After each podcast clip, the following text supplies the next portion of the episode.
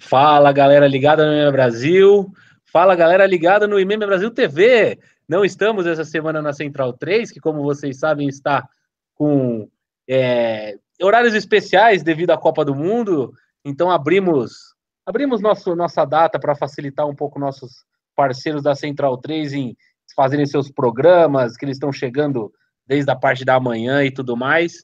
Faremos hoje especialmente nosso podcast dos colaboradores que é o número. Os colaboradores não, né? Nosso, nosso podcast aberto, nosso podcast time número 253. Se eu não estiver enganado, tenho errado muito os números dos podcasts, mas dessa vez eu acredito que esteja certo. Confere. Para falar. Estou certo, Titi? Ótimo.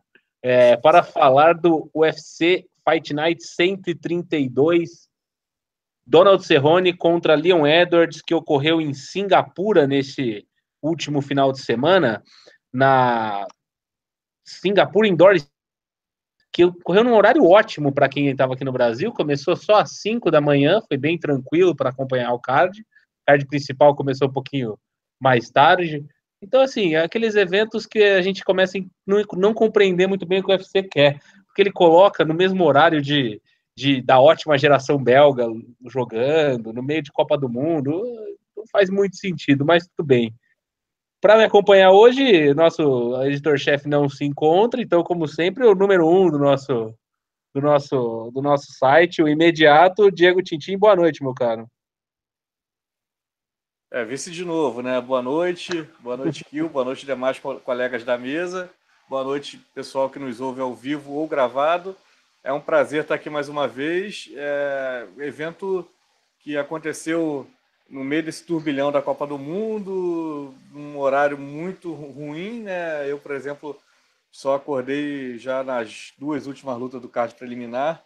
É um, uma estratégia de, de, de marketing, de sei lá, de, de que muito estranha do UFC, né? Fazer um evento tão escondido, tão é, pouco atraente para nós do Ocidente, né? Pra, mesmo que seja um evento lá no, na parte oriental do mundo, na, no, no, outro lado do mundo, tem que ser algo que, que seja atraente globalmente para poder é, ser algo que o UFC está acostumado a fazer, né? Não, uma coisa muito regionalizada assim não é muito a cara do UFC, não ficou legal para quem tá do lado de cá do planeta e principalmente do lado do planeta que gosta de futebol, né? Que é o mundo inteiro, menos os Estados Unidos, e alguns poucos países é. menores.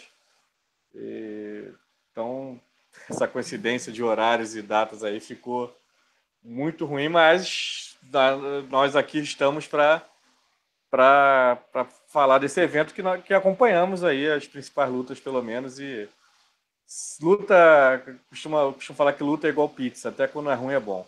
Exatamente. E conosco hoje, diretamente da aprazível Barueri, senhor Bruno Costa, boa noite, como é que vai? Como é que vão as coisas por aí? Boa noite, Kio. Boa noite, Tintim. Boa noite ao nosso outro colega que está aqui presente hoje fazendo podcast conosco. Uh, um grande prazer falar desse evento grandioso que aconteceu na madrugada de sábado para domingo. Uh, eu consegui pegar a maior parte do evento ao vivo.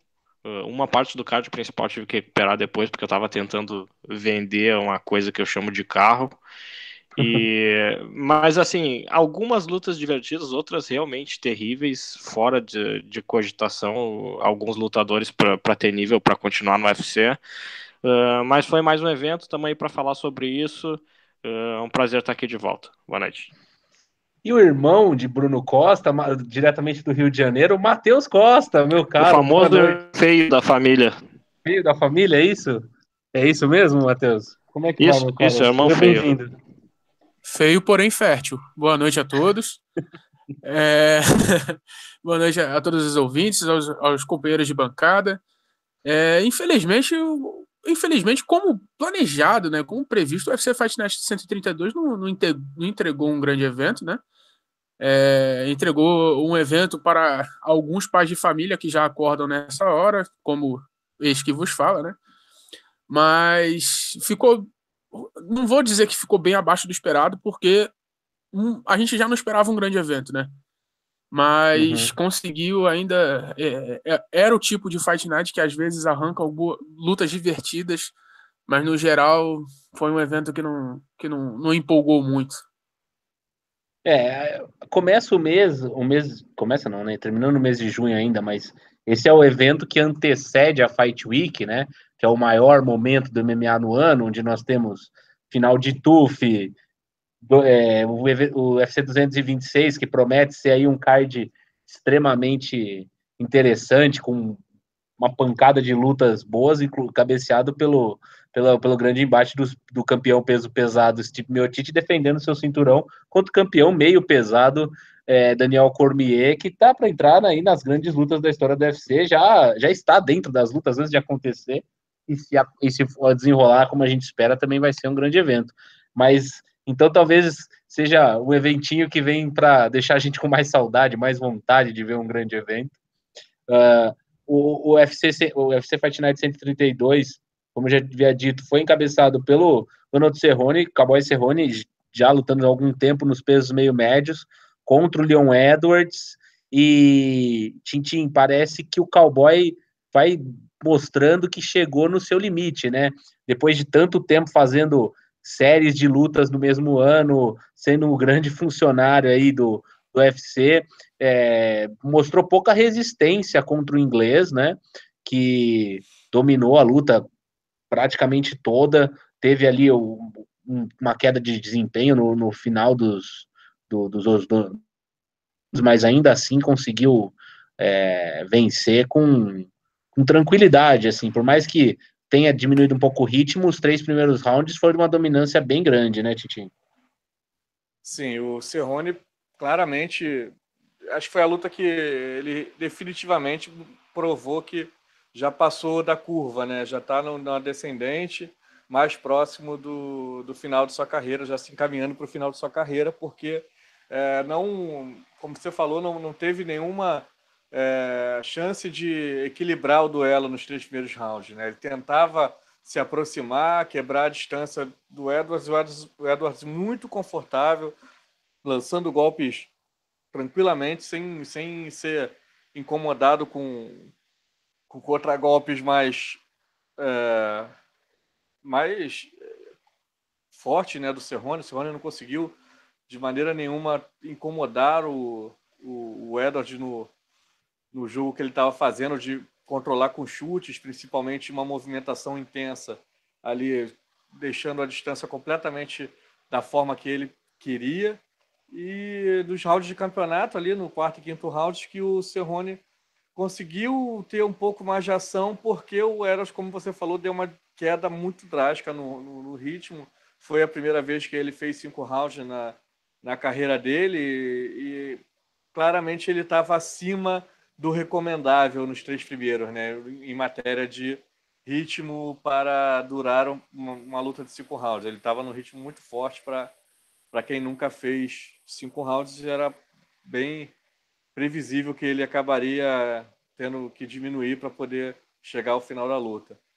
Desse, desses dois rounds finais, o Cerrone conseguiu alguma coisa ali, se aproximando um pouco mais, sem ser tão alvejado quando tentava aproximação. E no quinto round, principalmente, só que ele conseguiu algo que ele tinha tentando durante uma grande parte da luta, que era uma mudança de nível, né? Conseguir levar a luta para o chão e tentar, de repente, fazer um jogo no solo, onde não é muito a praia do Edwards. É, o Cerrone já é um cara muito mais versátil nesse tipo de, jogo.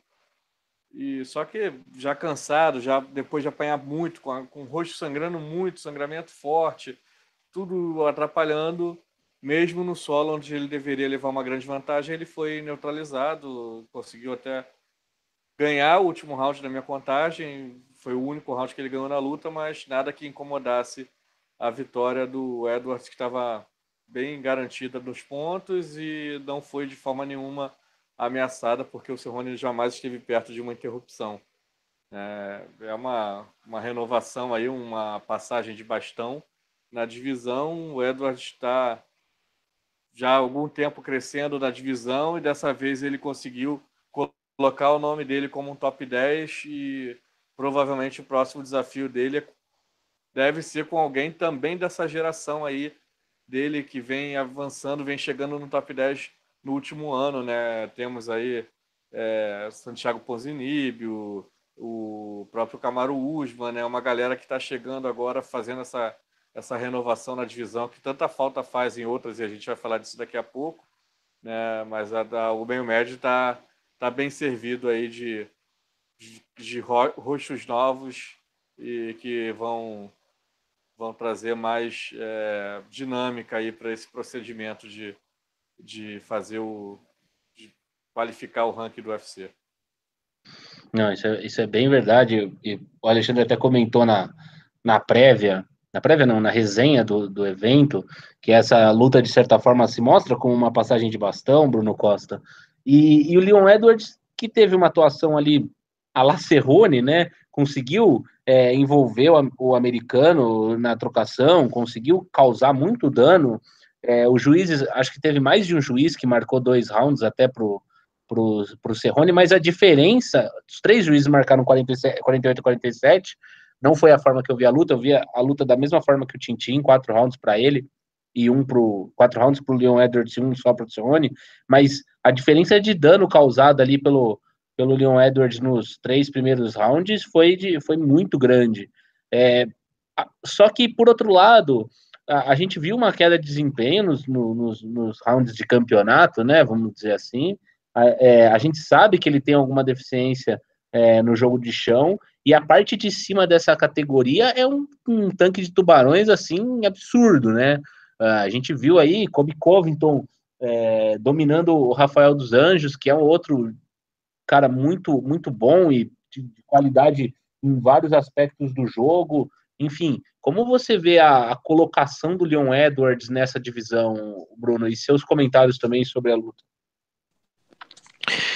Em primeiro, assim, eu tinha uma impressão do Leon Edwards quando ele chegou no UFC que ele ia ser um, um, um, cara que faz boas lutas por, por ter um estilo muito agradável aos fãs. Ele era um trocador visceral e achei que ele ia ter alguns problemas quando os adversários conseguissem pressionar ele e eventualmente colocar a luta uh, no solo. Mas assim, ele teve uma evolução bastante grande desde que ele entrou no UFC. Começou ele sim a derrubar os adversários, ele se tornou um cara muito mais versátil. Nessa luta com o Cerrone, por exemplo, ele conseguiu trabalhar bastante o clinch. Uh, e por alguns momentos, em algumas lutas anteriores do Edwards, eu achei que ele estava menos à vontade na trocação do que ele deveria estar Uh, parecia que ele tinha regredido um pouquinho o estágio dele, mas na verdade é só o nível de competição que é bastante diferente no UFC do que ele tinha enfrentado antes.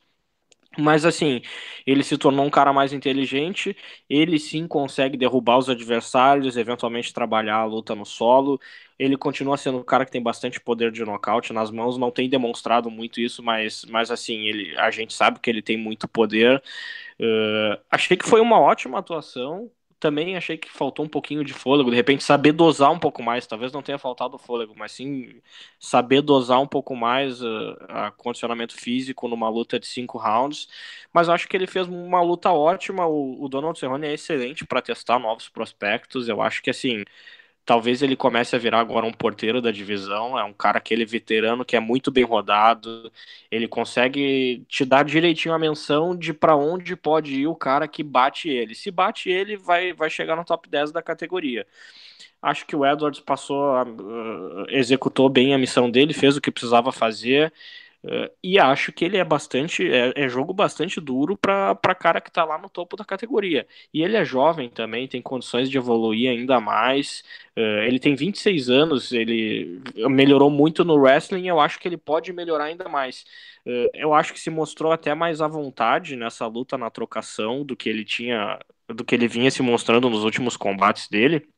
Uh, e assim, é cara para ficar de repente no top 10 e chegar no top 5 da organização e ficar por lá nos próximos 5, 6 anos na, na categoria. Se bem que assim, 5, 6 anos eu não sei porque é uma categoria que se renova muito facilmente, mas acho que ele passou com, com, com uma boa nota desse teste dele, que foi o Donald Cerrone, que é um cara duríssimo ainda, apesar de já estar tá chegando na, na parte final da carreira. Quase tomei um dibre aqui. Uh, Matheus Costa, é o seguinte, eu estava tentando olhar aqui os, os rankings do UFC, mas é, por algum motivo é, eu, eles não estão disponíveis para mim, então imagino que eles não tenham sido atualizados, deve ser algum problema. O, mas pelo que eu me lembro, o Leon Edwards ainda não estava no ranking, e o Donald Cerrone era o 10 ou 11, uh, ah, ali estava no, o, Ed, o Edwards era décimo segundo ou terceiro? Décimo terceiro. Décimo terceiro. É, e o, tá. o Cerrone era o sétimo, se não me engano. Não, o Cerrone tá. tá eu, tô, eu tô vendo aqui, o Cerrone tá em décimo primeiro e o Leon Edson e o Leo Edwards Cer... em décimo terceiro. Não, o Cerrone tá em décimo primeiro atualizado, porque na luta ele tá não, não, sétimo. Tá atualizado não. Não tá atualizado. Bom, enfim. As é, quartas-feiras que eles estão tá. atualizando. As quartas-feiras já? Ah, porque antes era, a gente conseguia até pegar pelo podcast, mas enfim. Uh, de toda forma, é, o meu ponto é o seguinte: onde eu queria chegar.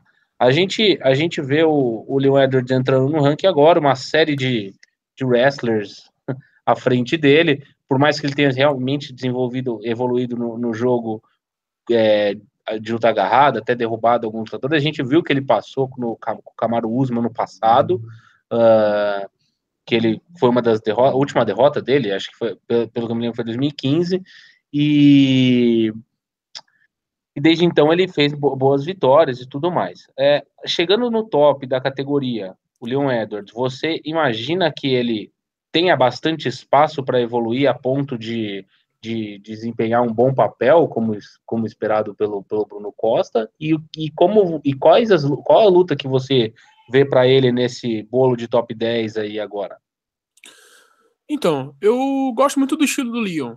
Eu acho ele um lutador talentoso, é, ele sempre ele parece ser um lutador muito esforçado, está sempre tre é, treinando bastante para corrigir os erros dele, né? Que cada vez são menores e menos expressivos. Eu acho que hoje uma luta que eu gostaria muito de ver é com o próprio Masvidal ou com o Pozinibio. É, eu acho duas boas lutas para ele no momento, sabe? O vale uhum. vale fazer o jabá aqui do site também que o João Gabriel Gelli já jogou ele nos Leões e botou ele contra o, o Stephen Thompson. Eu ainda não colocaria ele contra o Stephen Thompson, mas eu entendo o pensamento do Gelli. Inclusive, você que está escutando o nosso podcast, dá lá uma conferida no nosso site. É, João Gabriel Gelli é um, um baita de um, match, de um matchmaker. Mas voltando ao assunto, é, eu não espero o Leon, Edson, o Leon Edwards chegando no, no top 5, porque eu acho que, justamente como você falou, é uma categoria que se renova muito rápido. E hoje, a categoria. O top 5 da categoria, pelo menos na minha opinião, o Edwards não ganha de ninguém. O, o Covington, o Tio, o Rafael dos Anjos, o, o Wonderboy e o Lawler. Até puxando para sexta, eu não consigo ver ele ganhando nem do Usman. Então, mas eu acho que esse gap entre o quinto e o décimo vai ser o, o, o, mais longe que o Edwards vai chegar, porque vai chegar, se não chegar já na próxima atualização. Mas eu acho que quando o cerco apertar um pouquinho, vai ficar um pouquinho complicado. E principalmente contra um wrestler que é o que mais tem nessa categoria, né? Mas eu, eu gostaria de ver ele lutando contra o Masvidal ou contra o Ponzinibio. Acho que são duas lutas bem interessantes pro, pro momento dele. Kio, só, é, só um minutinho, só, só me permite, por favor. É, é, me permita discordar, por favor, do, do senhor Matheus Costa. Ele, Matheus claro, Costa, ele disse, ele disse que no top 5 não enxerga o, o, o Leon Edwards em condição de vencer esses lutadores que estão integrando hoje o top da categoria. Acho que é uma diferença horrorosa de tamanho, por exemplo, para o Rafael dos Anjos, e ele tem um jogo muito sólido, a força física aqui ia ser talvez um fator determinante. O Stephen Thompson é um cara que se atrapalha muito quando, quando pega oponentes que são explosivos e tem o risco de queda e mão pesada, como é o caso do Leon Edwards. E o Robbie Lawler, assim, é, o cara é o capeta, mas eu não sei qual é o estágio é. da carreira dele hoje. Ele pode estar num declínio. E aí, de repente pega um cara no, no, melhor momento da carreira, no auge físico e técnico, como o Leon Edwards, e ele numa, num, num declínio técnico e físico, eu posso consigo enxergar um caminho para que o Edwards vença uma luta desse tipo. Então, deixa eu fazer um contraponto aqui para você. É, então, na sua opinião, ele consegue ganhar do, pra, dos três que você citou. Qual seria o oponente com, com maior chance do, do Edwards ganhar? Maior chance do Edwards vencer, talvez o Rafael dos Anjos. Eu, eu diria que até o Rob Lawler, porque eu acho que o Rob Lawler tá no. Eu acredito que ele já esteja numa descendente. Eu não sei, eu queria ver outra luta do, do Lawler para falar, até porque ele estourou o joelho durante a luta, né? E ele já não é um lutador muito móvel, então isso com certeza é, influenciou ele contra o Rafael. Eu acho que eu entendo o ponto do, do contra o Rafael, até pela, pelo tamanho, pelo. Mas eu acho que o Rafael se complica mais contra wrestlers que pressionam. É, eu, não, eu não acho que o Leon vai fazer um jogo de, de quedar o, o Rafael, por exemplo. Eu acho que seria a pressão do, do, do no box, na base do volume. Nem, eu acho que ele nem tem jogo para isso. É, justamente. Então, e assim, eu acho que o Rafael tem menos dificuldade de, de, de, de lutar com boxeadores que pressionam do que com, com wrestlers, né? Obviamente. Eu acho que o Rafael ganha do Leon, sim. Eu acho que, como vocês estão falando, o Lawler é a maior chance do, do Edwards ganhar, mas eu ainda não vejo ele nesse patamar. Pode ser que ele mude, sei lá, me cale, entendeu? Mas eu ainda acho que ele ainda não está lá. Eu gostaria de ver mais uma luta dele contra um lutador em, em digamos, de alto nível, em boa fase, porque o Cerrone já não é nem a sombra do mesmo. Mostrou lampejos, mas não é mais o que era dois, três anos atrás, justamente por causa do estilo dele. É... Mas eu acho que um bom teste seria justamente contra o Mais Vidal e o Ponzinibio, porque eu acho que ele ainda precisa de mais uma luta contra o cara em boa fase para provar que, tipo assim, ele pode fazer frente com o top 5 da categoria. Mas ele é um cara bastante inteligente porque ele desafiou também o Masvidal. E aparentemente o Masvidal quer lutar com ele na, no, no, próximo sim, combate viu? dos dois. Exatamente, exatamente, sim. Então eu acho que seria uma baita de uma luta, entendeu? Bom, para mim o, o Leon Edwards ele já chegou num, num nível ali, num, no, no, no, degrau que eu, eu não, não, não, afirmo mais com essa veemência que ele não ganha de um top 5, que ele não ganha do Rafael dos Anjos, que ele não ganha. Eu acho que ele já chegou no, no nível de competição ali de, de alto nível que, é, principalmente nessas divisões ali intermediárias de, de peso meio médio, até o peso pena, até o galo, de repente, que os caras do top 10 têm jogo para ganhar um, um, cara do top 10 tem jogo para ganhar um do top 5, tem jogo para ganhar um, um, um, número 3 do ranking, o número 2. Porque é muito equilíbrio, é muito alto nível. O cara num, num dia bom pega um adversário que não esteja num dia tão bom quanto ele, pega um, um corte de peso melhor, tem uma, uma circunstância da luta que leva com que a luta vá para um caminho que a gente não, não espera tanto eu, eu tenho muito cuidado a fazer esse tipo de, de afirmação de que o, o, cara não ganha do outro, não ganha de, não vejo ele ganhando. Eu acho que isso aí é, é meio arriscado demais. É, não, realmente é, isso de fato é complicado, até porque a evolução do jogo do lutador pode calar essa previsão, né? Porque também de, ele já mostrou uma evolução da, da, da época que ele entrou no, no evento. Ele tem, ele é novo, tem 26 anos, então cabe ainda evolução no jogo dele, e ele pegou um lutador que, querendo ou não, não só é, de fato ficou claro para nós que ele está num momento de, de, declínio, que é o Donald Cerrone, como ele já subiu de categoria é, fora do seu auge. O, o, podemos dizer que o auge do Cerrone foi ali é, quando, ele, quando ele disputou o cinturão, talvez, com o Rafael dos Anjos, na categoria dos leves, depois de já ter umas outros momentos bons na carreira anteriores, teve começou a sentir um pouco a idade e a dificuldade de cortar o peso, subiu de peso, conseguiu uma sobrevida nos, nos, meio, nos meio médios, mas lembrando, com quatro derrotas nas últimas cinco lutas, ele só venceu Yancy Medeiros, perdeu de, de, do alto nível da categoria, sim, perdeu do Mars Vidal, perdeu do Rob Lawler, perdeu do Darren Till, mas a própria estreia dele na, é, a própria algumas lutas que ele, que ele teve nesse nesse nesse ínterim, ele não venceu gente de grandíssima é, de, de altíssimo nível. Ele venceu lutadores que estão ali nesse baixo top 20, top top 30 da categoria. Então também tem que esperar um pouco, como o Marco comentou aqui no nosso bate-papo, que talvez essa luta diga mais sobre o Cerrone do que propriamente sobre o Edwards. Por isso que eu acho que talvez a análise do próprio Edwards fique um pouco prejudicada dele nesse top 10. Mas enfim, é, em geral concordo com, com o Bruno e nos casamentos e tudo mais. Uh, só passando para dar um abraço aqui para o pessoal, já temos bastante gente nos assistindo, Guilherme Guimarães, Vinícius Maia. Vinícius perguntou se a gente veio para o YouTube. Não, não viemos para o YouTube. É, nós estamos aqui no YouTube nos dias em que não estaremos na Central 3, pois a Central 3 transmite via, via Facebook e continuará transmitindo via Facebook.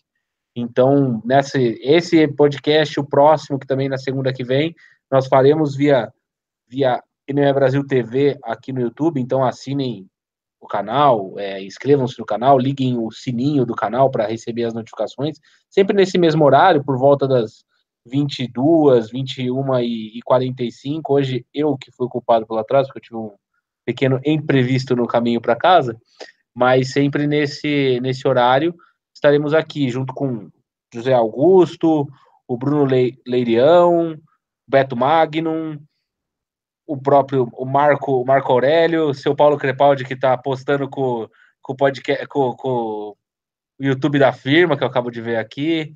Enfim, o Marco comenta, alguns anos atrás, o Edward seria a luta de recuperação do Cerrone, quando ele, quando ele pediria, pedia uma luta importante. Não que o Edward não seja lutador do futuro, mas o, o Cerrone sempre parava prospectos.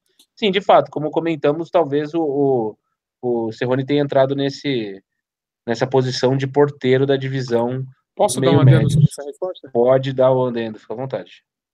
Então, Marco, a situação é a seguinte. E o Cerrones, como, como o Kio falou, ele só tem uma vitória nas últimas cinco lutas. E ele sempre teve, ele sempre intitulou esse cowboy style, né? Que ele pega qualquer luta em qualquer hora.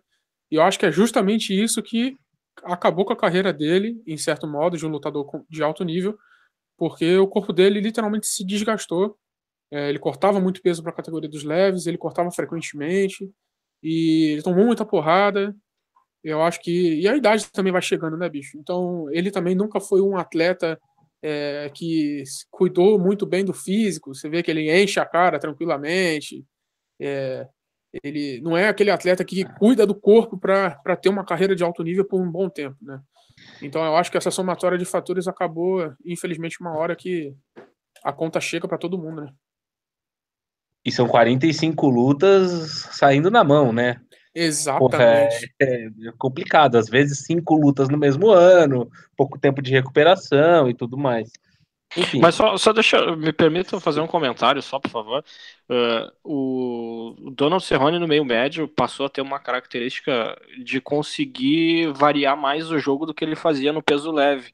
Ele era um cara muito mais alto do que os oponentes dele normalmente, talvez até agora por ter uma altura parecida com os adversários. Uh, com boa frequência, ele até tentou nessa última luta dele, ele consegue esquivar de alguma combinação do adversário e acabar levando ele para o chão, assim como ele fez, por exemplo, com o, com o Alex Cowboy Oliveira. Então, assim, eu acho que, cara, ainda é um teste bastante válido, sim, para o top 15 da categoria. Ele se adaptou bem a essa nova categoria do, dos meio-médios. Parece até que ele ficou mais rápido, mas é que os adversários dele são um pouquinho menos rápidos do que eram no peso leve.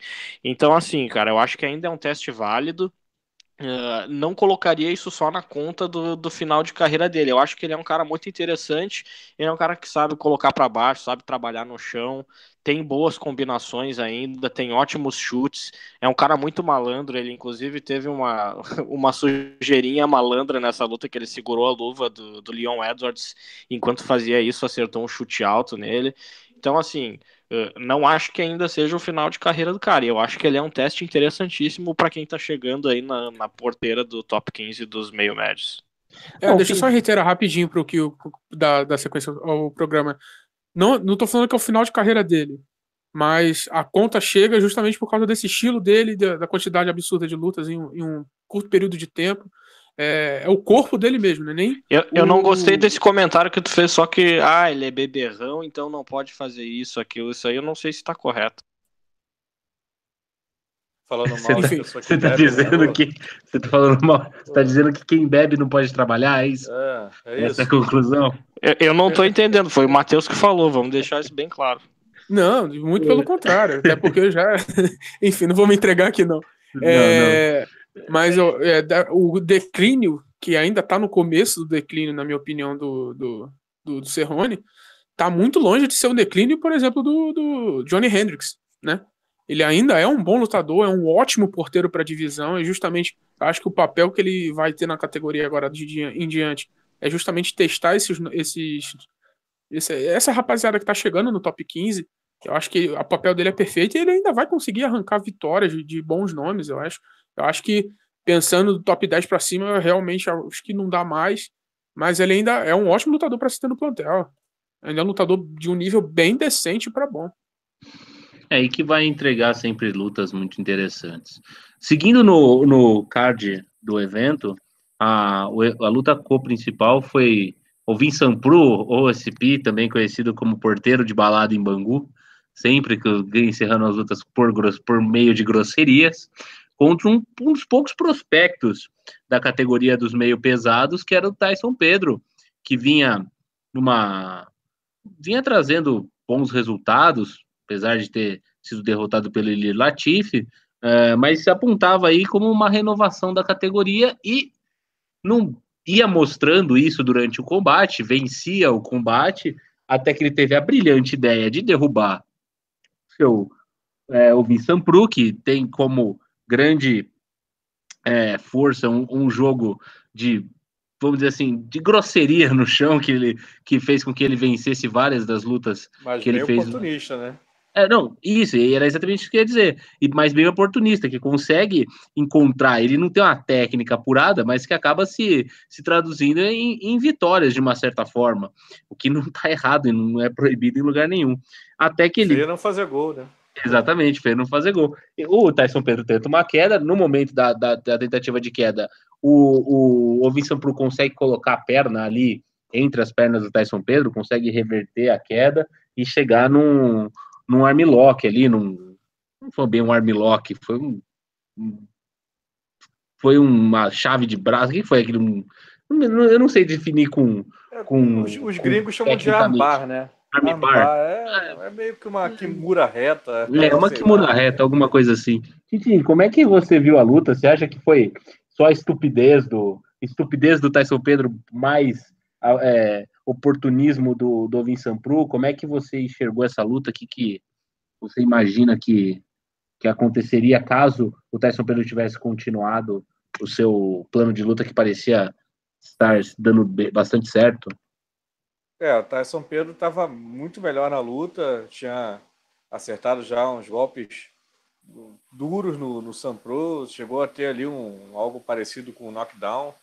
É, tinha estava encaminhando uma, uma vitória por interrupção até, bem, pegando bem firme e, conseguindo variar variar golpes com, com, mostrando talento, né? Mostrando que é um nome aí que pode vir a oxigenar essa divisão é, daqui a algum algum período, né?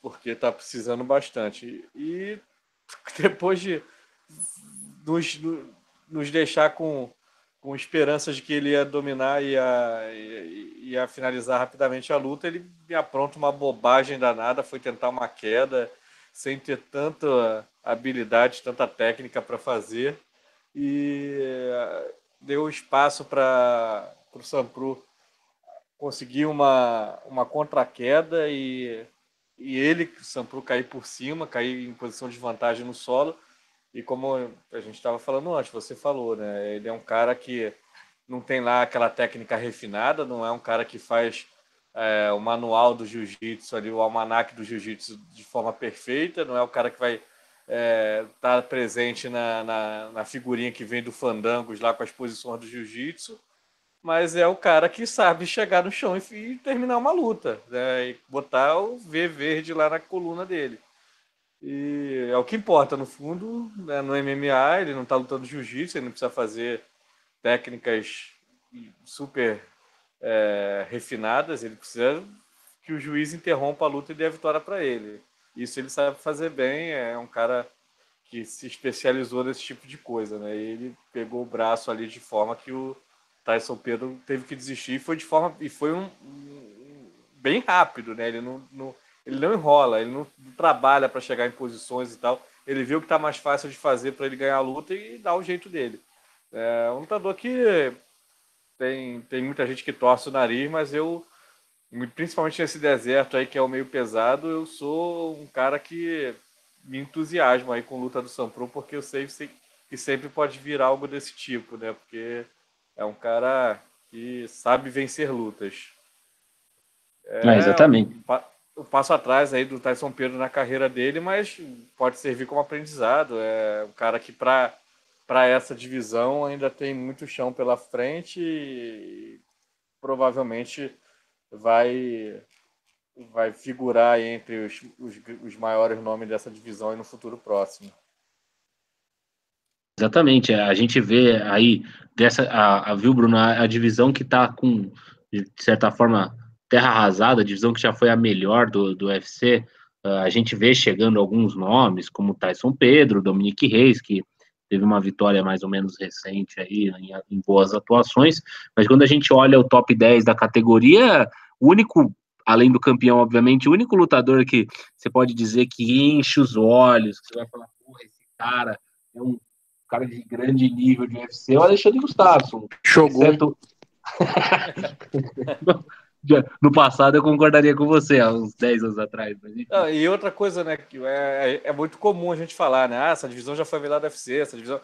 Quem de repente está acompanhando o esporte há pouco tempo pensa que tinha 40 lutadores bons na divisão, como tem ah, no peso leve hoje. Ela tinha um top 10 Essa muito divisão bom. ela era a melhor do UFC, porque o UFC fazia um evento a cada dois meses. Então tinha, sei lá, 8, 10 lutadores em cada divisão ali, entre os mais famosos ali. essa, essa divisão tinha 8, 10 lutadores muito bons. Então não, não, não quer dizer que é como é as melhores divisões de hoje, né? Era um, algo bem menos do que as melhores divisões de hoje representam. Ah, exatamente. Nunca teve uma luta entre lutadores do top 30 do peso meio pesado que foi uma grande luta, né? Exatamente. Como a gente vê hoje do, no peso leve, no peso meio, meio médio, no pena, enfim. Mas, Bruno, o que eu queria te perguntar era justamente sobre o, o Vincent Pru. É o seguinte, eu estava lendo até a, a resenha do Alexandre e ele comentava assim, ah, porque o Sampru que teve a chance dele é, de disputar aquele cinturão interino numa das lutas, na única luta chata de verdade que o John Jones fez na vida. Uh, e ele teve uma atuação que não, mostrou que nem o pior John Jones do mundo tem condição de ganhar dele.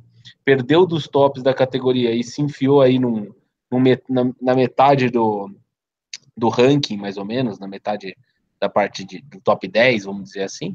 Uh, o Vincent Prua vai se mostrando um cara que vai, vai permanecendo, né, né, Bruno Costa? Não sei se ele tem ele, talvez ele tenha condição de lutando com o Osdemir de novo, lutando com, com o Jimmy Manua de novo, pode devolver derrotas que ele teve no passado e, e chegar em algum lugar, ou você acha que vai ser mais ou menos isso que o Tintin falou? Um cara que vai oferecer lutas interessantes, vai fazer finalizações é, engraçadas, para dizer o mínimo, e, e, e, segue o jogo. Cara, eu concordo com o Tintin. Para mim, ele é um cara assim, ele tem o seu valor porque ele é de uma categoria horrorosa junto com a dos pesados. Essa é a pior categoria disparada do UFC da, das categorias masculinas. Mas assim, ele é um cara exótico, tem um estilo de luta diferente para ser bem educado com ele mas ele é um cara que tem muito senso de oportunismo. Então, assim, eu acho que ele é valiosíssimo para a categoria. Não acho que ele vai passar muito disso aí, do, do, nível que ele tem hoje. Ele é o número 7 da categoria, junto com o maravilhoso Shogun. E, mas eu sinceramente, cara, eu não sei como é que seria uma revanche dele, nem com o Jimmy Manua, nem com o Glover Teixeira. Não duvido que ele nocauteie, não duvido que ele seja nocauteado ou finalizado. Também não sei como é que seria uma revanche dele contra o Elir Latifi. Para mim, isso aí, é, cara, é muito difícil de ver uh, como seria o andamento de algumas dessas lutas do, dos tops do meio pesado, porque é um top muito diferente uh, diferente, eu quero dizer muito ruim. Tá? Saindo ali do, do Gustafsson e do. De repente, o Osdemir, que ainda precisa mostrar um pouquinho mais também dentro do octógono, tem poucas lutas, pouco tempo de octógono, na verdade, por enquanto.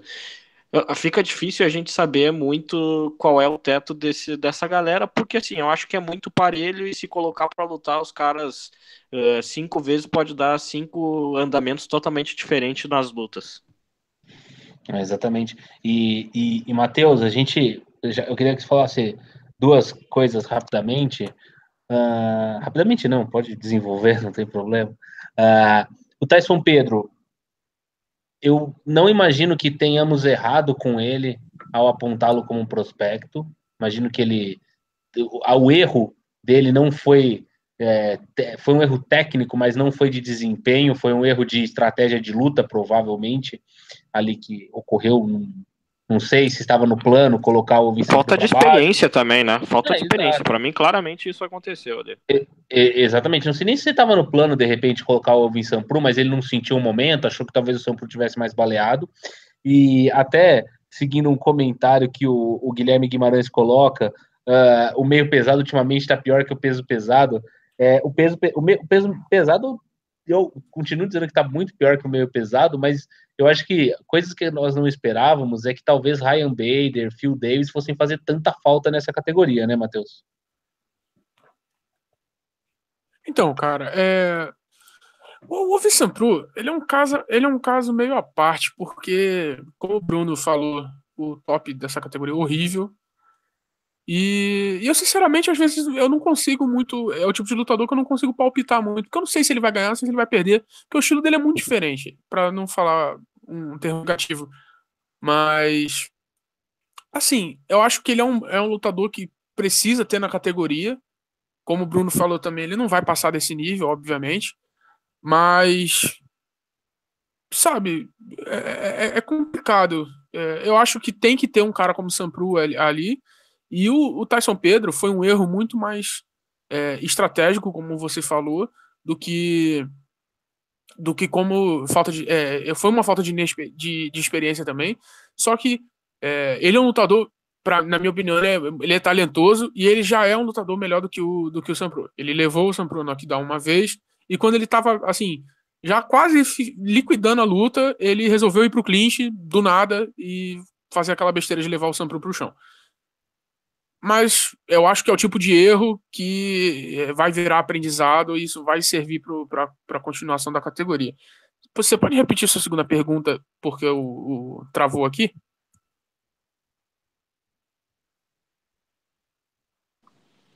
Que o tomou um dibre, então uh, eu não sei qual foi a segunda pergunta. Pode falar o que Perdão, quiser, perdão, tô meio dibre mesmo. Ah. eu tô meio dibre na hora que eu fui desmutar e eu quase fechei a janela. Foi fantástico. Mas, enfim, é, o Guilherme Guimarães comentou aqui que o meio pesado é, é, uma das piores categorias e ultimamente estaria pior até que o, que o peso pesado, por ter poucos nomes.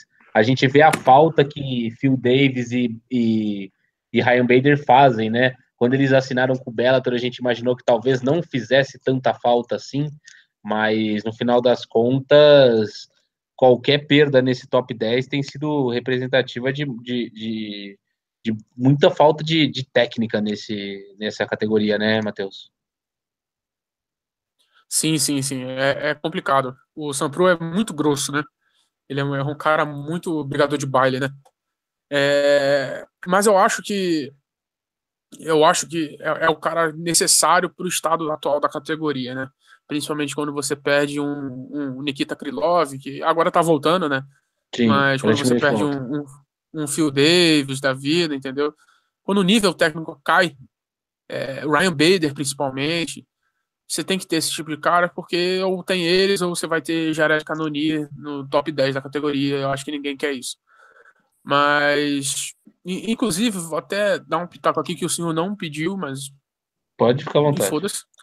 É, eu acho que uma luta interessante para ele, porque se você analisar o ranking, é, tem o Ozdemir, que fez uma luta horrorosa. Uhum. É, o Ili Latif vai lutar com o Glover. É, tem o, o Jimmy Manua. Fez, fez, luta horrorosa com o Cormier, você diz? Não, com, com o Sampru. Ah, sim, sim. sim. Nocautinho é... rápido, não foi?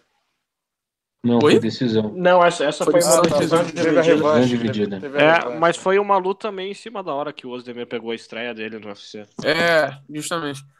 E aí você tem o Corey Anderson, é, tem o Circo 9.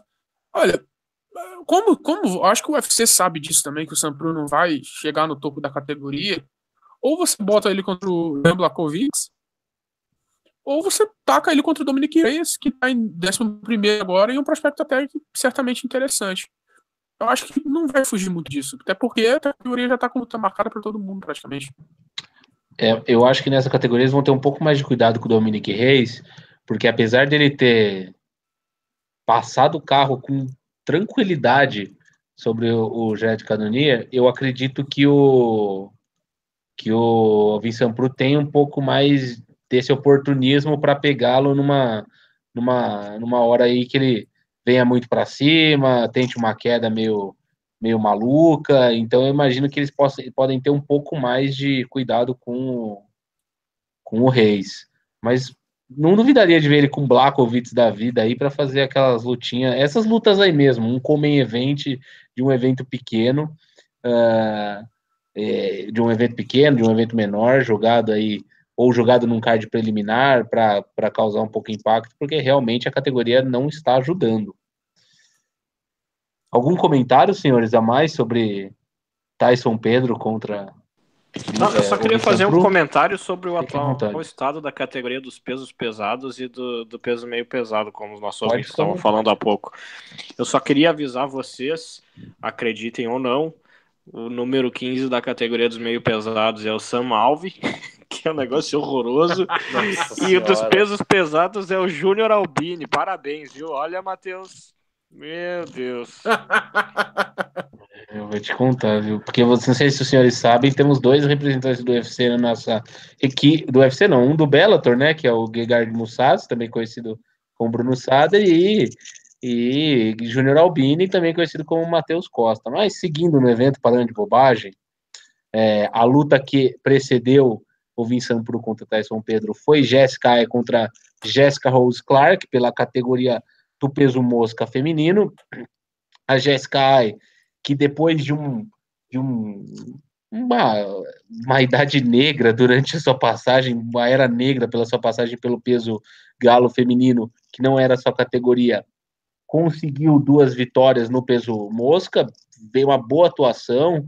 É, a Jéssica Rose Clark é, não conseguiu imprimir o jogo de contra-ataques dela e impedir o boxe da, da Jessica Ai, foi, não vou dizer que foi totalmente dominada, não tomou uma passada de carro, mas Jessica Ai teve uma ótima atuação, muito segura, conseguiu vencer, conseguiu colocar a adversária para o chão nos momentos que passou um pouquinho de, de perrengue ali no final dos rounds, e, e, vence mais uma luta na sua categoria de origem, né? Ela deu uma chorada ali depois do, do da luta, foi falar que, ah, porque eu só vim para o UFC para lutar no peso galo porque é, eu queria estar nesse evento, mas que nunca foi minha categoria e tudo mais. A gente viu ela perder na força praticamente em todas as lutas dela no, no peso de cima, é, e vai se mostrando aí uma lutadora de bom nível para essa divisão que vai se estabelecendo, né, Tintin?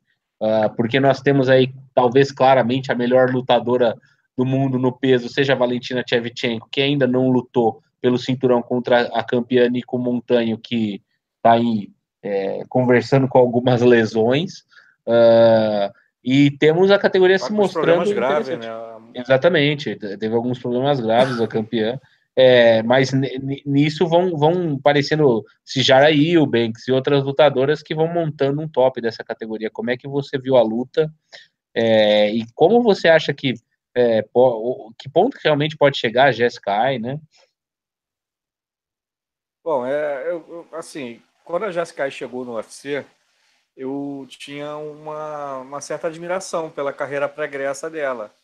Achava ela uma boa lutadora que ia chegar ali a engrandecer o plantel. Né? Ela teve uma boa estreia, venceu de uma uma venceu uma lutadora que na época era top 10, se não me engano.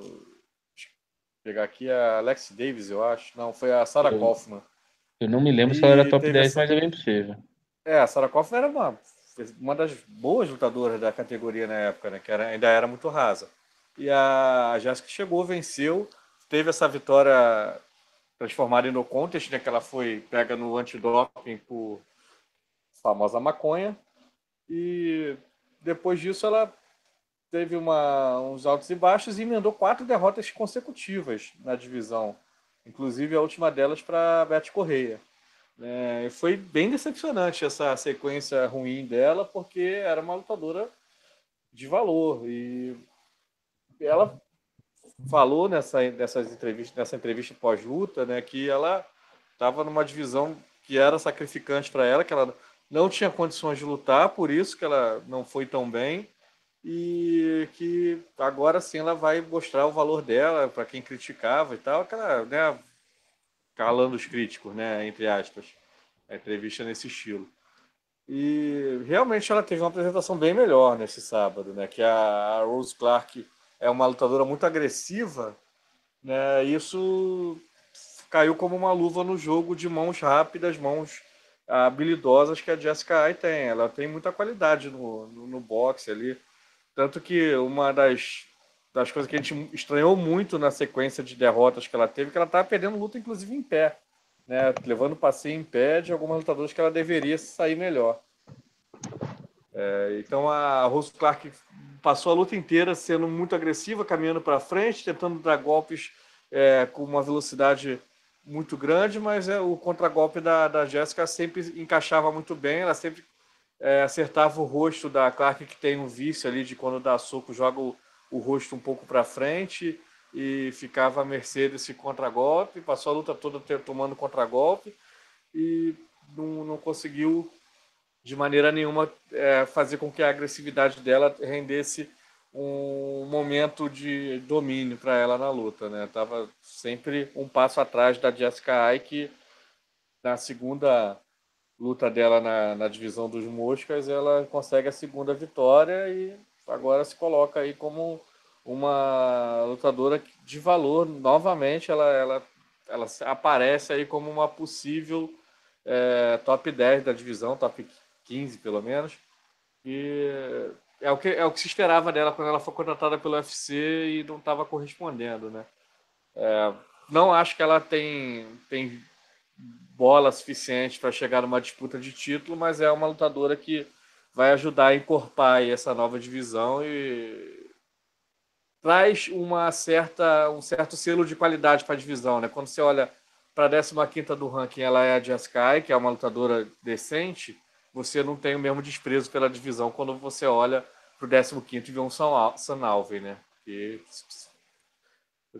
claramente não é um lutador que deveria estar entre os 15 melhores do mundo de qualquer divisão. É, exatamente. É, Bruno, eu que fiz a prévia dessa luta, é, eu imaginava a luta mais ou menos quando ela, como ela aconteceu, mas imaginava também que a, a Jessica Rose Clark ia conseguir é, trazer mais trabalho para a Jessica Ai pela sua qualidade em contragolpes. Ela tem um controle de distância que eu imaginava ser o suficiente para conseguir para conseguir trabalhar melhor os contragolpes dela e tudo mais, o que não foi possível. É, o, o que não foi possível, não. O que a Jessica Ai conseguiu é, defender muito bem, impor o jogo dela, aquele joguinho de chão que as duas têm mais ou menos parecido, que é aquele bololô e um ground and pound mais ou menos, enfim, pra, só para fugir da, é, de, de, de, eventuais perigos no chão. É, você acha que a australiana ela não é tão mais não tão jovem assim, já está na casa dos 30, ela tem condição de evoluir nessa categoria e chegar em algum lugar ou é, como o Tintin falou, de repente, mais uma dessas que vai encorpar esse ranking para dar uma cara boa para essa categoria? Em tese, esse é o peso mais populoso do MMA, né, feminino, não é do, do UFC, até pelo, pela idade que a categoria tem, a categoria é bem nova, pelo efeito Ronda Rousey, né, que obrigou o UFC a criar a primeira categoria da, da, das pesos galo, mas tem bastante, bastante espaço para se desenvolver para o futuro. Como é que você vê a, a Jessica Rose nesse cenário, é, dentro da categoria dos moscas? Ah, vai habitar o meio da categoria. Acho que é uma menina que é talentosa, ela sabe variar bem o jogo dela, também acho que ela é bastante agressiva, tenta impor bastante ritmo nos combates dela, mas a, a Jessica Ai tá voltando a ser a lutadora que ela já foi um dia, parece que realmente a diferença de peso faz muita diferença para ela, ela fica muito mais ágil, né, no peso mosca, ela, poxa, assim, com todo respeito a, a Beth Correa, mas a Jessica Ai não deveria perder essa luta para ela, ainda mais do jeito que ela transcorreu, como o Tintin falou, a luta inteira em pé. E a Jessica que é uma ótima boxer, acabou levando prejuízo a maior parte do tempo contra a Beth Correia, teve problema para lidar com os contra-ataques dela. Parece estar mais bem adaptada agora no peso mosca. E Acho que fez um também foi a decisão também foi contestável também, né? Foi Beth contestável, eu também eu, exatamente, exatamente, foi uma decisão, foi uma split decision, eu acho, né, a época. Sim, sim e bastante gente viu vitória da Jessica Ai naquela luta. E ela deixou bem claro também, até na, na entrevista pós-luta do embate dela contra a Kalindra Faria, que nessa divisão ela conseguiria utilizar melhor a explosão dela para, por exemplo, tentar uh, as quedas, que foi uma arma que ela utilizou novamente contra a Jessica Rose Clark. Então, assim, se tornou uma, uma menina um pouquinho mais completa, tem mais força física também para segurar a barra contra os adversários quando precisa. E eu acho que ela vai, no início, pelo menos, dessa criação da categoria, ela deve chegar um pouquinho ali mais perto de, de um top 5 da divisão. Acho que ela tem condições de fazer isso, uh, até pelo jeito que está configurada a categoria até agora. Tá? Mas eu acho que é uma, uma menina que tem condições, vai habitar ali uh, o top da divisão, e a Rose Clark tem tudo para ficar fazendo boas lutas. Ela é uma menina que traz bastante entretenimento, bastante agressiva, como é característica de várias lutadoras do, do, do, das categorias femininas do UFC. Mas assim, é uma menina valiosa. Não acho que, que, ela, que ela vai tão cedo sair da figura do, do UFC. Não, de fato, até porque ela tem, tem, tem qualidade Uh, não é uma pereba qualquer, né? E até porque já tinha duas vitórias na categoria. É, Bruno Costa, eu não sei se. Bruno Costa, veja, estou confundindo com o seu irmão. Matheus Costa, eu não tô. Eu não, eu não, não tenho. Não sei se você tem comentários a dizer sobre essa luta. Eu queria já passar para a próxima. Você tem algo para adicionar ao comentário dos nossos amigos? Não, não. Acho que eles descreveram bem a luta. É, a Jessica é uma lutadora que realmente estava sendo literalmente prejudicada pelo, pelo a diferença de peso ali no peso galo e eu tô animado para ver ela nessa categoria, definitivamente. Aproveitando que você já está falando, vou pedir para que você continue com o seu comentário é, sobre Li Jingliang e, e Dai Chiabi. Foi uma luta é, que foi bastante dominada pelo Li Liang, nem tem Li Jingliang, nem tem muito o que se falar propriamente da luta. O, o, o japonês da Itiaba é bastante, é, é, para não dizer horrível, é, tem um nível bastante duvidoso. Uh, mas a minha uma questão para você é mais em, em, relação ao lugar que o, o Jingliang se atua no UFC hoje, né? Se encontra dentro da organização. Porque ele, sem dúvida, é o melhor peso, me, peso meio pesado, meio médio não, melhor chinês no UFC, ele é um, um meio médio, é, perdeu do Jake Matthews na última luta dele lá no, no, no UFC na Austrália, nos, nos 221, já voltou, é, voltou ao caminho das vitórias, vem com uma boa série e tudo mais. Ele é um cara mais ou menos necessário para a organização nesses eventos é, em solo asiático. Ele foi muito ovacionado, uma cena muito legal que na vitória dele contra o Zach Otto ano passado, no final do ano, lá no, no UFC na China e tudo mais. Como é que você enxerga o, o, o Jing Liang no, no atual cenário do meio médio, se, se é que assim pode dizer, e, e, e, a continuidade dele? Porque, de toda forma, ele deve ficar no UFC, mesmo que ele perdesse essa luta, porque ele é muito valioso para a organização. Mas como é que você enxerga o futuro do, do lutador? Posso citar Alexandre Matos para começar meu comentário? Fica à vontade, à vontade. Nosso pereba preferido foi bem na variação do alvo dos seus golpes, acertando o Abe na cabeça e nas pernas. Não foi o cara impulsivo que conquistou nossos corações, mas sempre será amado pelos torcedores de bem. Exato. Eu acho que é um cara que, assim, é, você precisa dele para esses eventos menores, principalmente é, tendo em vista que o, que o UFC está querendo expandir seu, seu, o interesse demográfico ali pela Ásia é importante ter um cara como ele, um chinês, que, poxa, a geração chinesa de lutadores é muito fraca, então. É, péssima geração chinesa? É, péssima geração chinesa. Mas. É, é, um cara que precisa estar tá ali, né? Eu acho que ele não. não quando, quando, ele começar, quando ele começa a pegar caras do nível do Jake Matthews, que nem é. Nem é é, é, um lutador de tão, de tão bom nível assim, um prospecto que já tá deixando de ser prospecto, né? E tá virando flop. Exato. Mas Exato. Eu, eu acho que é um cara que sempre faz lutas divertidas, ele tem um ele tem um, um estilo muito legal de se assistir, é, esse estilo impulsivo dele, que ele vai para cima mesmo, ele adora trocar golpes. É, é, um cara muito legal de se ter no, no, no plantel sabendo que você. É, é, porque, assim, quando você tem um plantel extenso, como o dos meios médios, tem certos lutadores que você sabe que não vai chegar no. que, que sabe que provavelmente não vai chegar no top 15, mas que é, é legal de ter ele ali, porque ele sempre vai fazer lutas de nível intermediário para esses cards menores que vão entregar um, uma boa qualidade. São é, lutas é, que vão trazer um bom entretenimento para o torcedor, né, para o fã. Então, eu acho que é, é, um cara que você, assim, é quase certo dizer que ele não vai chegar muito longe na categoria, né? Que ele não vai pegar um top 15, né? Mas ele não vai ser um Leon Edwards da vida, né? Mas é, é, é legal de ter, de ter um, um Jigliang assim no, no, no, plantel. Ele sempre entrega lutas bem divertidas. É, e, e, o bom é que além de entregar lutas divertidas, ele, ele realmente abraça um mercado aí que o UFC está se desenvolvendo. E tinha comentários sobre Daichiabe? Ou você prefere passar para outro, um outro prospecto, esse prospecto de verdade que lutou no card? Não, rapidinho, só para não, não, dizer que não falamos nada sobre ele. É um lutador uhum. ainda muito cru, que tem, tem também a característica de, de lutar com muita coragem, muita valentia que vai servir para preencher esse tipo de card na Ásia, né? Cards preliminares, quando pegar alguém mais famosinho, como foi agora com o Jing Liang lutar no principal. Mas é, é um cara que vai ganhar uma, vai perder uma, vai ganhar uma, vai perder uma, vai ficar lá naquele fundão da divisão, que também pode entregar bom entretenimento também.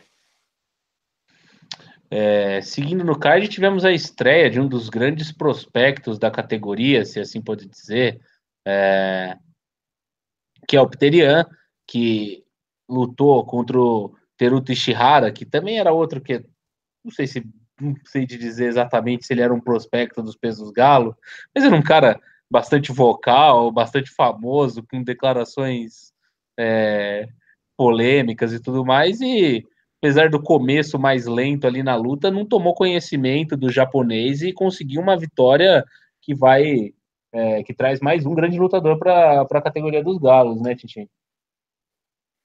Com certeza, um, um grande prospecto aí, uma promessa, o cara que estava arrasando a terra lá na Rússia, lá deixando muita gente na vala e fez uma estreia muito interessante, pegou um lutador que é, não, não, não é um, um dos, dos, dos é, candidatos a, a, a, ranking, nem nada disso, mas é um cara duro, né? Um cara que já, já lutou em cartas principais, cara experiente e tal.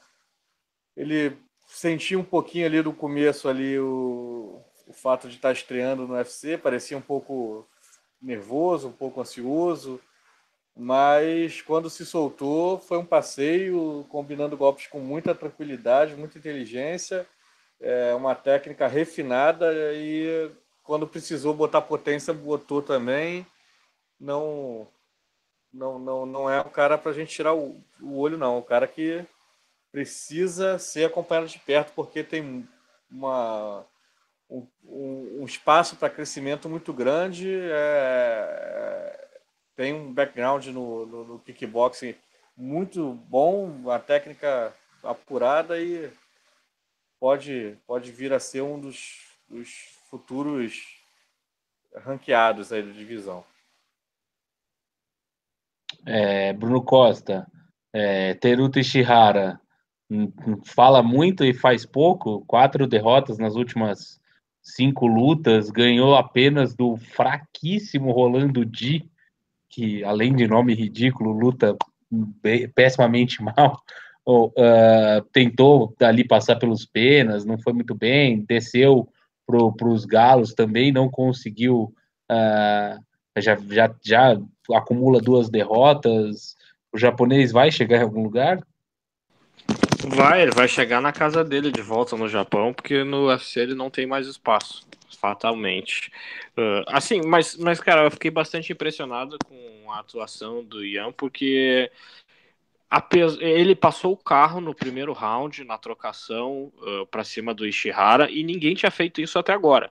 Ele já tinha, o Ishihara perdeu algumas, algumas lutas, inclusive pro pro Lobov e pro Grey já decrépito já. Grande já ídolo de Alexandre Matos. É, é isso aí.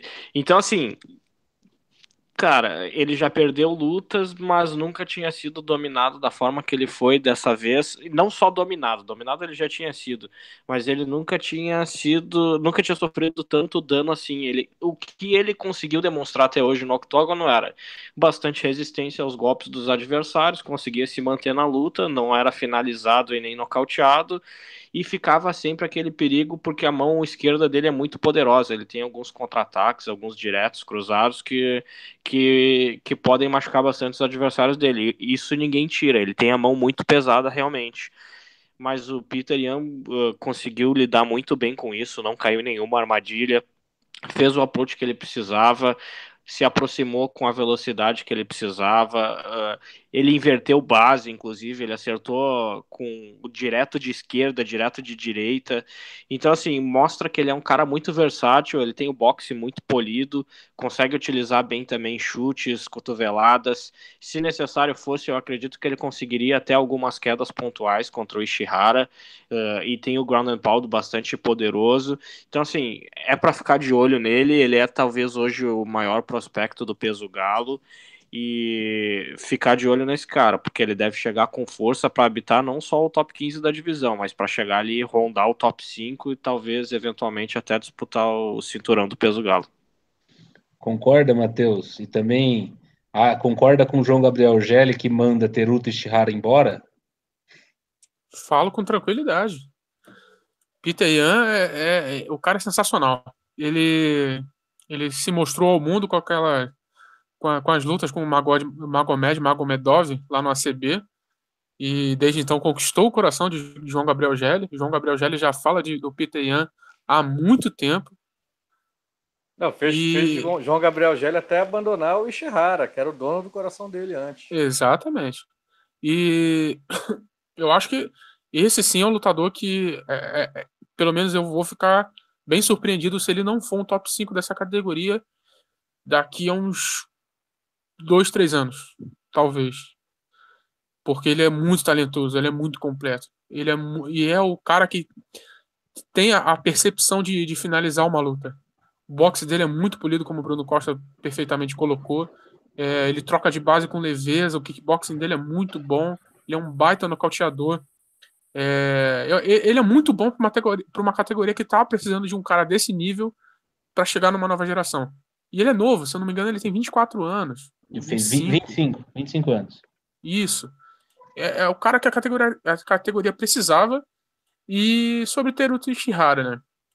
O lugar dele é o Rising, cara. Eu acho que o personagem dele vai ser perfeito no Rising. É. Esse personagem de cafetão que ele tem. Provavelmente, um cara que tem cara de, de, de esses eventos mais quase quase freak, né? Faz, faz bem o papel. Ah, é, é capaz do Ryzen botar ele para entrar no ringue com 10 mulheres do lado dele. Eu não duvido nem um pouco. É, eu queria comentar mais uma última luta desse evento. É, o Bruno Costa fez questão de falar dela, então eu, eu, eu vou colocá-la é, na mesa para os senhores e peço que o senhor Bruno Costa comece. A fantástica atuação, só que não, de, de Felipe Sertanejo em Singapura, que foi nocauteado com requintes de crueldade, se assim a gente pode dizer, por pelo Song Yadong, também conhecido como mais um chinês aí, né? E aí, Bruno, como é que você vê o, o, momento do sertanejo? No, é, Cara, no, primeiro, primeiro, primeiro eu preciso eu vou começar refutando a afirmação de vocês de que o, o Liang é o melhor lutador chinês disparado com sobras, porque assim, é, talvez agora ainda seja, mas o, o Yadong Song tem bastante potencial para passar ele com tranquilidade. É um rapaz de 20 anos só, ele está treinando agora na Alpha Male, tem alguma. Um nível de, de competição nos treinos dele é bastante alto. Ele treina hoje com Carcassinha, com o Uriah Faber, com, com, com o Corey Garbrandt, uh, treina também com o André Fili, Chad Mendes. Então, assim, é um cara que tem muita condição de evoluir ainda. Ele apresentou uma trocação muito rápida, uh, soube se desvencilhar da tentativa de pressão que o sertanejo estava impondo a ele. Quando precisou, ele também soube trabalhar bem o wrestling ofensivo e controlar no solo também o Felipe Sertanejo, que já até conseguiu algumas finalizações no UFC. Então, assim, para ficar de olho nesse cara, tem só 20 anos. Eu sei que é um mercado diferente, tal. Eu posso estar empolgado por isso, posso estar desejando que ele seja mais do que eventualmente ele se torne no futuro. Mas é um cara para ficar de olho aí no peso pena. E só sobre o sertanejo, talvez tenha acabado uh, a missão dele no UFC aqui nessa, nessa luta. Ele deu uma entrevista na semana passada pro, pro Guilherme Cruz do MMA Fighting, dizendo que ele é um cara que luta sem pressão hoje em dia porque ele tem uma academia que tem mais de mil alunos inscritos. Então, assim, não sei exatamente, não, não tem como a gente saber ao certo onde está a cabeça do cara, se ele realmente ainda se interessa muito por uh, pela carreira dele no UFC, ou se é um cara que já está mais tranquilo e estava ali só cumprindo um contrato, uma obrigação, uh, ao invés de estar tá focado 100% no, nos objetivos dele como lutador. É, exatamente. Isso é. A gente fica.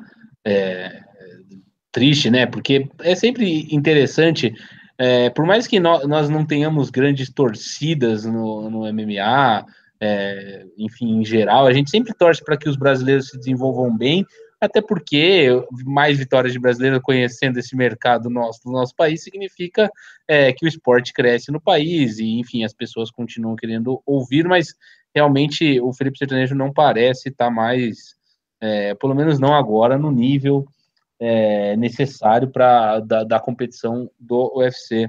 É, eu queria trazer mais um assunto aqui, pro, antes de nós encerrarmos essa edição do It's Time. Kill, Kill, só, só mais uma coisinha, só ah. falando de mais uma luta que aconteceu no, no, no, Fight Night em Singapura. Só Fica falar um pouquinho, a gente sempre fala do talento que tem o Jake Matthews e de que ele podia talvez até desperdiçar todo o talento dele por causa do regime de treinos, ele não integra uma grande academia e tal, mas assim, tudo bem que o nível de adversários até agora não tem sido muito grande, mas ele está evoluindo bastante como um peso meio médio. Teve uma vitória, uma vitória muito tranquila contra o, o Shinshu Anzai. E assim, talvez ele tenha tido um pouquinho mais de dificuldade sendo pressionado pelo adversário dele do que, do que, do que ele deveria, porque é um cara que tem um, condição de ter um nível altíssimo, mas ele está se adaptando bem ao peso meio médio. É um rapaz que está ficando bastante forte, bastante muscular, e mesmo que talvez não seja na velocidade que a gente desejava, está começando a evoluir, tem só 23 anos, então ficar de olho também no Jake Matthews, que é um cara de muito potencial e e vamos ver se ele consegue manter isso contra um, um, nível de adversário que vai ser um passinho acima do que ele tem enfrentado nos últimos três compromissos dele. É, isso me, o que me preocupa um pouco no Jake Matthews, eu, eu, fui bem, eu fiquei bem fã do Jake Matthews, acompanhei bastante dele é, desde que ele chegou no UFC e tal, acho um cara muito interessante. Perdeu pro James Vick ali, mas ok, era uma derrota até de certa forma esperada, mas é, acho que falta um pouco aí. Acho que a gente talvez tenha colocado ele num patamar muito alto, muito cedo. Ele não é mais. Ainda tem 23 anos, chegou muito cedo, mas uh, é um cara que tem a desenvolver. Mas eu realmente me incomodo com esse negócio de ele continuar é, treinando com o irmão dele, com o pai dele, sabe? Por mais que a gente saiba que existe possibilidade de você ter bons treinos no Brasil, na Oceania, é, no leste europeu, enfim fora dos grandes centros, é, principalmente dos Estados Unidos. É, eu acho que o regime de treinos dele realmente me incomoda. Eu acho que é, daqui três, quatro anos pode cobrar o preço. Uh, senhores, mais comentar algum comentário sobre mais adicional sobre o UFC Fight Night 132, Tintim, Matheus, Bruno? Fechado.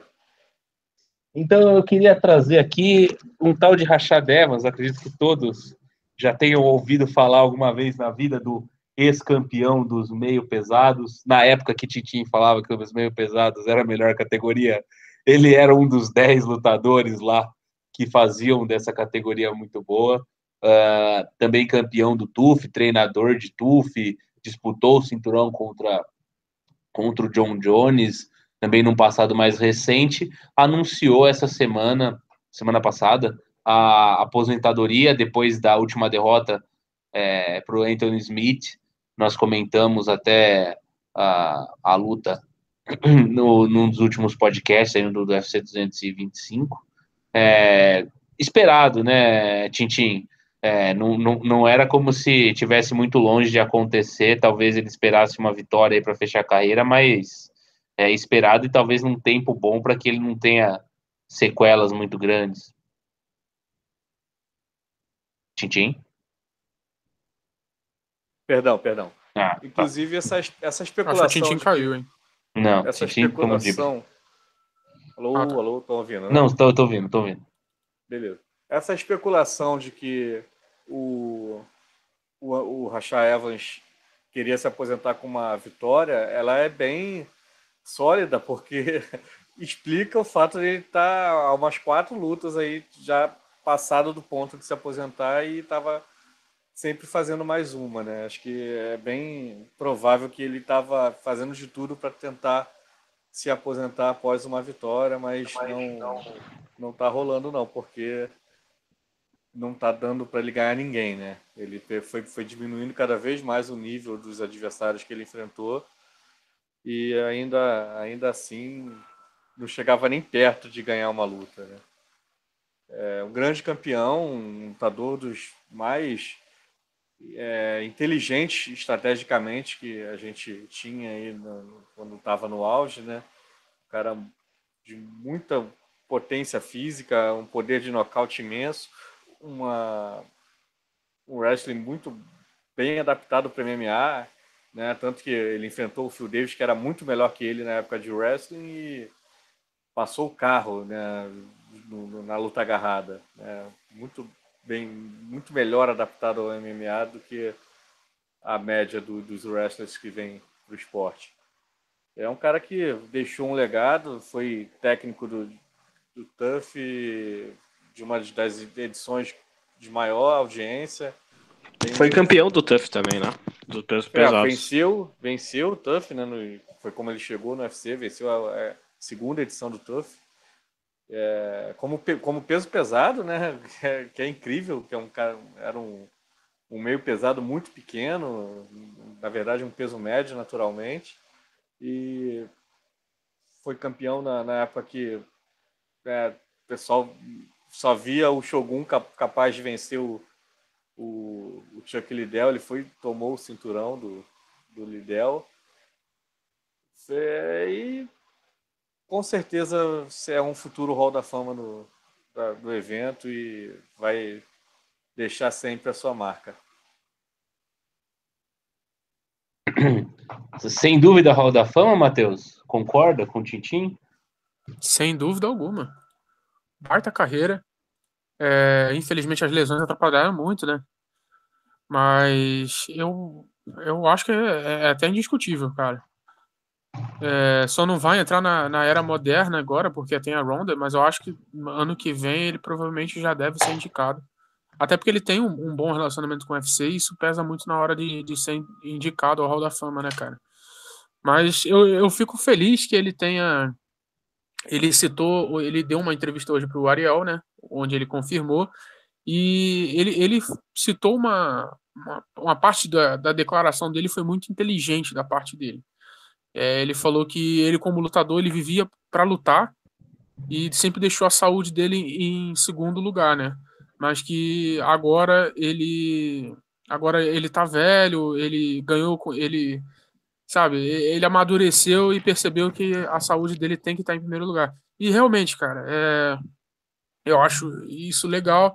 E eu, sinceramente, prefiro ver um cara como o Rashad Evans, que já tá velho de guerra, é, se aposentando, pendurando as luvas, sabe?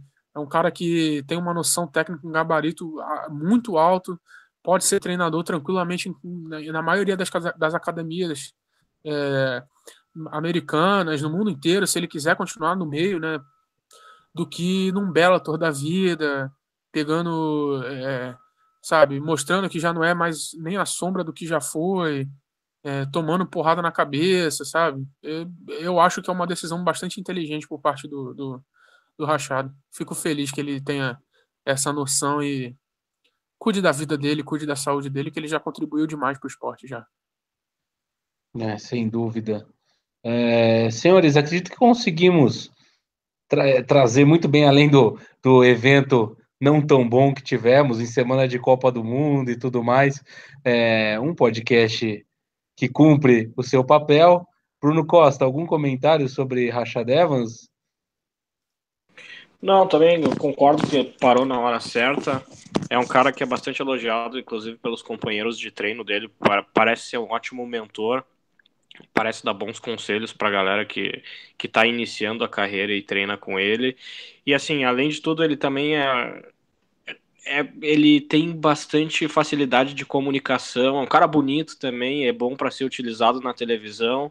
Então tá mais do que certo. Se ele sente que não tem mais o nível para competir fisicamente com a nova leva de lutadores que está chegando, decisão dele é correta, vai conseguir sobreviver tranquilamente, tem outras habilidades. Uh, foi bacana ver a carreira do, do Rashad Evans. Legal.